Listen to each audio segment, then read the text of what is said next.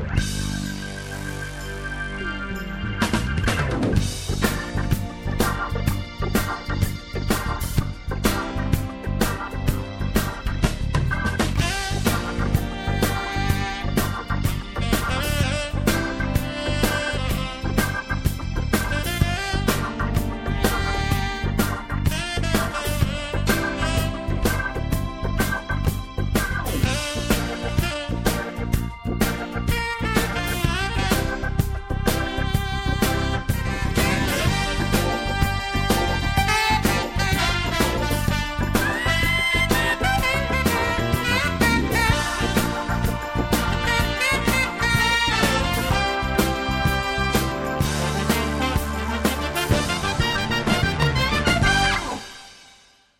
Hallo und herzlich willkommen zur sechsten und letzten Stufe unserer Treppenstufenverkaufsmethode.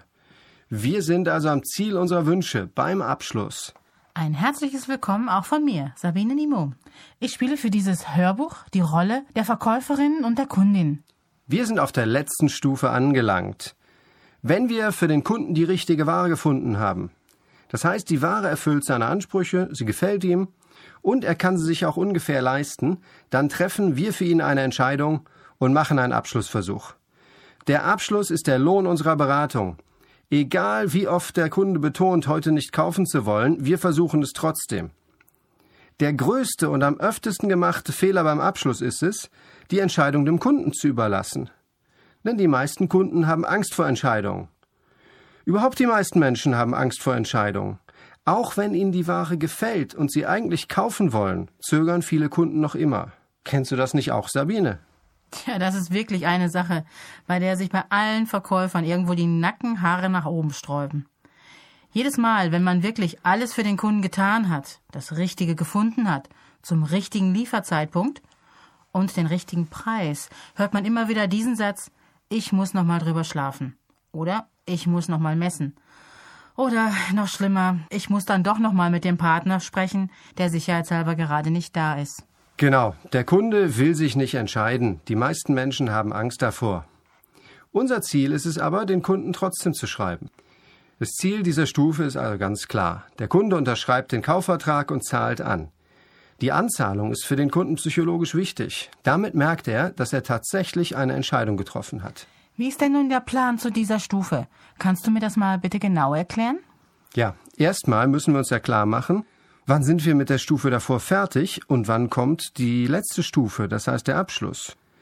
Die fünfte Stufe in unserer Treppenstufenverkaufsmethode war ja das Ware zeigen, die Warenpräsentation.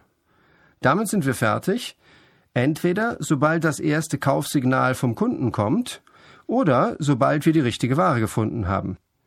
Kaufsignale, das sind Fragen wie, ist die Lieferung eigentlich inbegriffen? Oder wie lange ist denn die Lieferzeit? Oder kann ich die Anzahlung auch überweisen? Muss ich die Anzahlung sofort leisten? All das sind Kaufsignale, weil sie zeigen, dass der Kunde jetzt schon den Kauf voraussetzt und weitergedacht hat. Es spielt dabei übrigens keine Rolle, wie weit wir mit der Beratung gerade sind und was noch zu besprechen ist.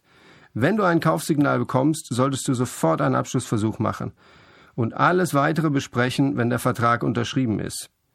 Das heißt, wenn so ein Kaufsignal kommt, fragen wir nicht, sondern setzen den Abschluss voraus.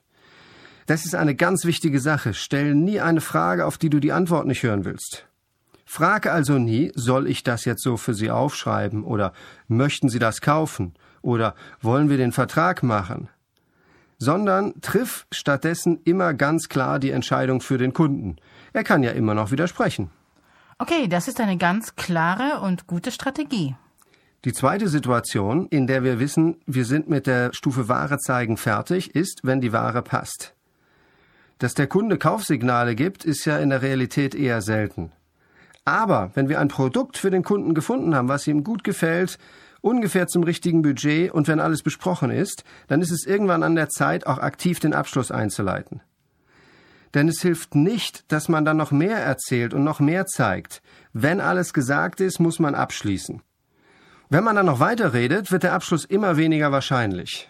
Also, die beiden Auslöser oder Vorbedingungen für diese Stufe sind entweder ein Kaufsignal vom Kunden oder das richtige Modell ist gefunden und alles ist besprochen. Dann geht's los.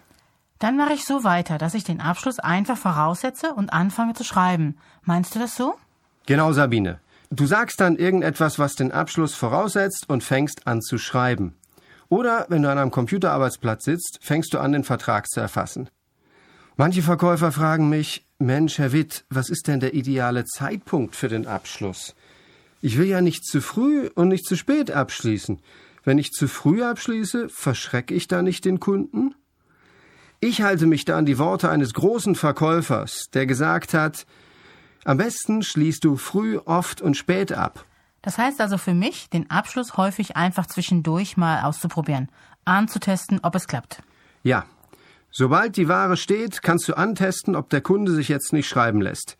Viele Kaufabschlüsse werden zerredet, indem der Verkäufer noch mehr erzählt und noch mehr erzählt. Früh abschließen ist die logischste Sache der Welt. Kein Kunde beschwert sich darüber, dass er in einem Kaufhaus gefragt wird, ob er jetzt kaufen will. Er betritt hier ein Kaufhaus und weiß, dass es ums Kaufen geht. Wenn er überhaupt nichts wollte, wäre er nicht da. Das heißt, durch einen frühen Abschlussversuch vergibt man sich überhaupt nichts. Wenn der Kunde noch nicht so weit ist, dann wird er mit einem Einwand kommen und den Einwand können wir dann behandeln.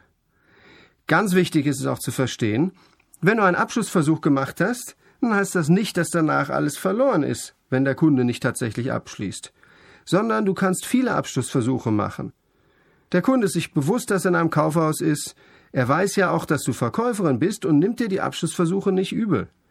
Du kannst so lange Abschlussversuche machen, früh, oft und spät, bis der Kunde vom Hof fährt. Dann ist es allerdings zu spät. Dann kannst du nur noch telefonisch dranbleiben oder hoffen und beten, dass er wiederkommt. Und das wollen wir ja nicht. Wir wollen ihn ja sofort schreiben. Welche Technik kann ich denn noch beim Abschluss anwenden, Thomas? Es gibt da viele Techniken. Wichtig ist dabei nur, es kurz und schmerzlos zu machen. Das heißt, es sollte dem Kunden möglichst wenig Zeit lassen, darüber nachzudenken. Denn mit diesem Nachdenken, mit dem Wort Entscheidung ist immer auch ein gewisser Trennungsschmerz verbunden. Die Trennung von dem vielen Geld, von den anderen Möglichkeiten, die sich der Kunde hätte mit dem Geld erfüllen können. Diesen Schmerz wollen wir kurz halten. Okay, also ich bin mit meiner Argumentation ziemlich knackig und zielstrebig und arbeite auf den Abschluss hin. Ich arbeite nicht nur darauf hin, nein, ich mache ihn einfach. Genau. Du machst den Abschluss einfach. Und zwar kurz und schmerzlos. Dafür musst du sicherstellen, dass du alles dabei hast und in der richtigen Position bist, um es auch tatsächlich durchzuziehen. Wenn in dem Haus, in dem du arbeitest, nur Direkterfassung möglich ist, dann solltest du zusehen, dass du, wenn du einen Abschlussversuch machst, schon mal vor dem Computer sitzt. Das bedeutet, dass du unter Umständen unter einem Vorwand mit dem Kunden schon mal von der Ware weg an den Erfassungsarbeitsplatz gegangen sein musst. Eine Kollegin, die ich kenne, die geht immer vom Sofa weg und sagt, lassen Sie uns den Stoff noch mal unter Tageslicht angucken, geht dann ans Schaufenster und auf dem Rückweg geht sie nicht wieder zum Sofa, sondern geht zu ihrem Arbeitsplatz, sodass der Kunde sich wie zufällig vor dem Computer wiederfindet. Wenn du noch Handkaufverträge unterschreiben darfst und du sitzt in der Garnitur, dann solltest du, wenn der Kunde einmal soweit ist, den Kaufvertrag sofort in der Garnitur zücken, also nicht nochmal weglaufen und den Vertrag holen. Kurz und schmerzlos, das heißt alles beieinander haben, um es dann auch wirklich durchziehen zu können und die Unterschrift des Kunden einzufordern. Okay, also allzeit bereit. Und wie geht's dann weiter, Thomas? Viele Kunden wiederholen ja von Anfang an gebetsmühlenartig, dass sie auf keinen Fall heute kaufen werden. Zum Teil sagen sie das ja schon bei der Begrüßung. Ich kaufe heute auf keinen Fall. Ein Verkäufer, den ich kenne und schätze, hat mir mal gesagt, er sagt dem Kunden dann einfach, macht ja nichts, ich bin ja auch noch nächste Woche da und will auch nächste Woche noch was verkaufen. Das heißt aber für dich als Verkäufer, du bleibst die ganze Zeit trotz dieser Signale des Kunden, dass er nichts kauft, im Gespräch. Irgendwann musst du eine Entscheidung treffen, und zwar musst du eine Entscheidung treffen und loslegen. Sobald die Ware passt, machst du einen Abschlussversuch. Du überlässt die Entscheidung nicht dem Kunden. Idealerweise bist du dann schon in der richtigen Position, das heißt am Schreibtisch oder du hast einen Kaufvertrag dabei. Ganz wichtig, wenn die Kunden nichts wollten, wären sie gar nicht im Möbelhaus. Kunden, die in ein Möbelhaus kommen und sich so ausführlich beraten lassen, wir sind ja jetzt schon auf der sechsten Stufe, die wollen etwas. Und unsere Aufgabe ist es, ihnen diesen Wunsch zu ermöglichen. Thomas, warum ist es denn so wichtig, beim ersten Mal zu schreiben? Wie du weißt, habe ich doch jede Menge Wiederkommer. Da ist der Kunde sich doch noch sicherer und lässt sich viel einfacher schreiben. Das ist richtig. Kunden, die wiederkommen, sind sich dann meistens mit der Entscheidung schon sehr klar und unterschreiben mit einer sehr hohen Wahrscheinlichkeit. Das Problem sind die, die nicht wiederkommen. Wenn du ein Modell gefunden hast, das dem Kunden gefällt und du hast ihm einen Preis gemacht, dann machst du es dem Kunden sehr, sehr einfach, woanders hinzugehen und diesen Preis zu drücken. Und die anderen Kollegen, die dann nach dir an der Reihe sind, die Kollegen beim Mitbewerb, haben einen riesen Vorteil. Denn sie müssen dann nicht mehr all die sechs Stufen gehen, sondern wenn ihnen der Kunde sagt, ich habe da das Modell 1902 von Himolla gesehen und das kostet bei Frau Nimo so und so viel, wird sich die Konkurrenz in der Regel einfach von ihrem Verkaufsleiter ein besseres Angebot holen und dann Preis abschießen. Ich nenne das das Mikado-Prinzip. Kennst du die Spielregeln beim Spiel Mikado mit diesen Stäbchen? Ich glaube, der, der zuerst wackelt, hat verloren, gell? Ja, wer sich zuerst bewegt, hat verloren. Und das ist im Möbelhandel und besonders beim Küchenverkauf ganz extrem so. Sobald du einen Preis gemacht hast und dann den Kunden rausgehen lässt, hast du mit einer großen Wahrscheinlichkeit verloren. Wir können nicht alles schreiben. Aber genau deswegen wollen wir alles versuchen, um den Kunden, wenn die Ware steht und der Preis steht, tatsächlich auch mit einem Vertrag ans Haus zu binden. Wenn ich weiterhin so an die Wiederkommer glaube, dann würde ich ja auch vermehrt für die Konkurrenz arbeiten, oder? Ich spiele denen ja meine Kunden in ihre Hände. Genau, die profitieren dann in aller Ruhe von deiner Arbeit. Wir haben uns in dem Hörbuch zum Thema das zweite Gesicht ja ausgerechnet, von 100 Kunden, die das Haus verlassen, nimmt sich 50 Prozent die lange Bank. Das heißt, die Leute kaufen erstmal überhaupt nichts und schieben die Entscheidung auf. Und die anderen 50 Prozent verteilen sich auf die drei bis vier übrigen Häuser, durch die die Kunden im Durchschnitt so laufen. Und wichtig ist zu verstehen, wenn wir eines der ersten Häuser sind und der Kunde läuft raus, haben wir schlechte Karten. Ja, das stimmt. Und die ganze Art der Beratung, so wie wir sie bis jetzt dargestellt haben, ist ja normalerweise für einen Kunden, der noch nicht in allzu viel anderen Möbelhäusern war. Thomas, ich glaube, mir ist die Wichtigkeit des sofortigen Abschlusses jetzt nochmal bewusst geworden. Sag mir doch bitte, worauf muss ich genau achten? Was ist das Wichtige? Sobald alles besprochen ist, kannst du mit dem Kunden noch einmal eine Jahrstraße aufbauen. Du musst es aber nicht. Diese Technik, die Jahrstraße aufzubauen, geht folgendermaßen. Du guckst auf deine Notizen, die du dir beim Warezeigen gemacht hast. Dort hast du dir die ganzen Zwischenabschlüsse notiert, also die Einzelentscheidung des Kunden. Und diese gehst du nochmal mit dem Kunden durch. Das nennt sich dann die Ja-Straße, denn der Kunde muss dir zustimmen. Es könnte sich so anhören. Sie haben sich entschieden, dass Sie eine Ledergarnitur wollten. Wir haben diskutiert, Leder oder Stoff. Sie wollten Leder. Kunde sagt ja. Sollte die Zusammenstellung 321 sein? Ja. Deswegen nennt man das auch die Ja-Straße. Sie macht dem Kunden seine einzelnen Entscheidungen nochmal bewusst. Sobald du meinst, dass alles klar ist, Ja-Straße hin oder her, gibt es zwei Möglichkeiten. Entweder du setzt den Abschluss voraus, das sind dann zum Beispiel Sätze wie Mensch, dann ist ja alles klar, ich schreibe das dann so für Sie auf. Wichtig ist, dass ich Ihnen schon mal den Preis reserviere. Danach Kopf runter anfangen zu schreiben, Name und Adresse abfragen und den Vertrag machen. Oder ein anderes Beispiel. Dann ist ja alles soweit besprochen, ich mache das so für Sie fertig, um Ihnen den Kontingentpreis zu sichern. Auch dann wieder wichtig, Kopf runter, anfangen zu schreiben, Vertrag ausfüllen. Ups, Thomas, ich habe da ein Wort gehört, das ich gar nicht verstehe. Was ist denn ein Kontingentpreis? Ein Kontingentpreis ist eine Preisargumentation, mit der wir dem Kunden klar machen, dass der Preis nicht ewig so bleibt, wie er ist. Mit dieser Argumentation wird ein gewisser Zeitdruck aufgebaut. Ein Kontingent ist immer eine bestimmte Menge von etwas. Und wir erklären dem Kunden, wenn das aufgebraucht ist, dann wird es teurer.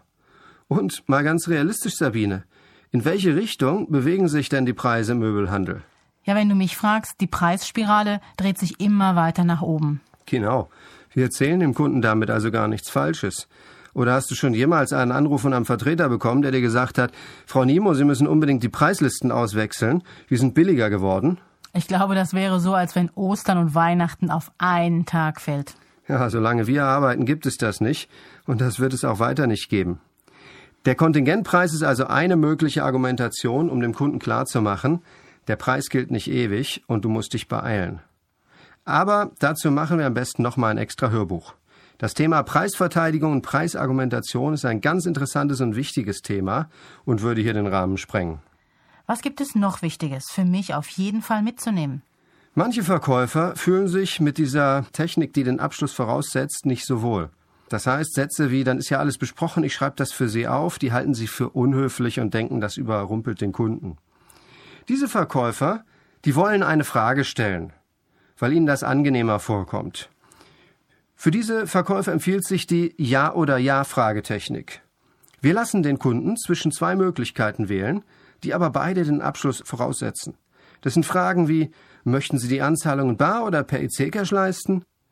Wollen Sie die Ware gerne abholen oder möchten Sie unser Lieferservice in Anspruch nehmen? Sollen wir es an Ihre Privatadresse liefern oder sollen wir schon an die alte oder an die neue Adresse liefern? All das sind Fragen, die das Ja zum Kauf schon voraussetzen. Das ist, wie wenn Jugendliche in der Diskothek das Ziel ihrer Wünsche fragen, gehen wir zu mir oder zu dir. Beides ist ja okay, egal wie der Kunde antwortet, der Verkauf geht auf jeden Fall durch. Beides führt zum Ziel, wohl? Ja, das Einzige, was du vermeiden solltest, ist dem Kunden eine Ja-Nein-Frage zu stellen. Also nach dem Abschluss zu fragen. Das sind Sachen wie, wollen wir das denn so machen? Soll ich das so für Sie aufschreiben? Sollen wir jetzt einen Vertrag machen? Das ist ungünstig. Das heißt, wenn er eine Chance hat, Neins zu sagen, hm, dann könnte es kompliziert werden. Also lasse ich das lieber. Ja, Menschen sagen einfach eher öfter Nein als Ja. Und wir stellen keine Fragen, auf die wir die Antwort nicht hören wollen. Also setzen wir entweder einen Abschluss voraus oder wir arbeiten mit Ja- oder Ja-Fragetechniken. Prima, dann hätten wir das Ziel unserer Stufe, dass der Kunde unterschreibt und bezahlt, damit erreicht. Ja, wir fangen einfach an zu schreiben. Manchmal stoppt uns der Kunde, aber ansonsten schreiben wir den Vertrag fertig. Wir sollten übrigens auf eine Anzahlung bestehen, auch damit sich der Kunde darüber klar wird, dass er jetzt wirklich eine Entscheidung getroffen hat. Thomas, jetzt haben wir ganz viel gesprochen. Lass uns doch bitte nochmal zusammenfassen. Worauf muss ich ganz genau achten, damit ich wirklich eine Unterschrift erhalte? Das Wichtigste überhaupt ist, dass du grundsätzlich nach jeder erfolgreichen Beratung überhaupt einen Abschlussversuch machst. Ich möchte eine Statistik erwähnen, die eine große Möbelhauskette erhoben hat. Sie haben viele Testkunden rausgeschickt und haben festgestellt, dass nach 80 Prozent aller Beratungsgespräche überhaupt kein Abschluss versucht wird.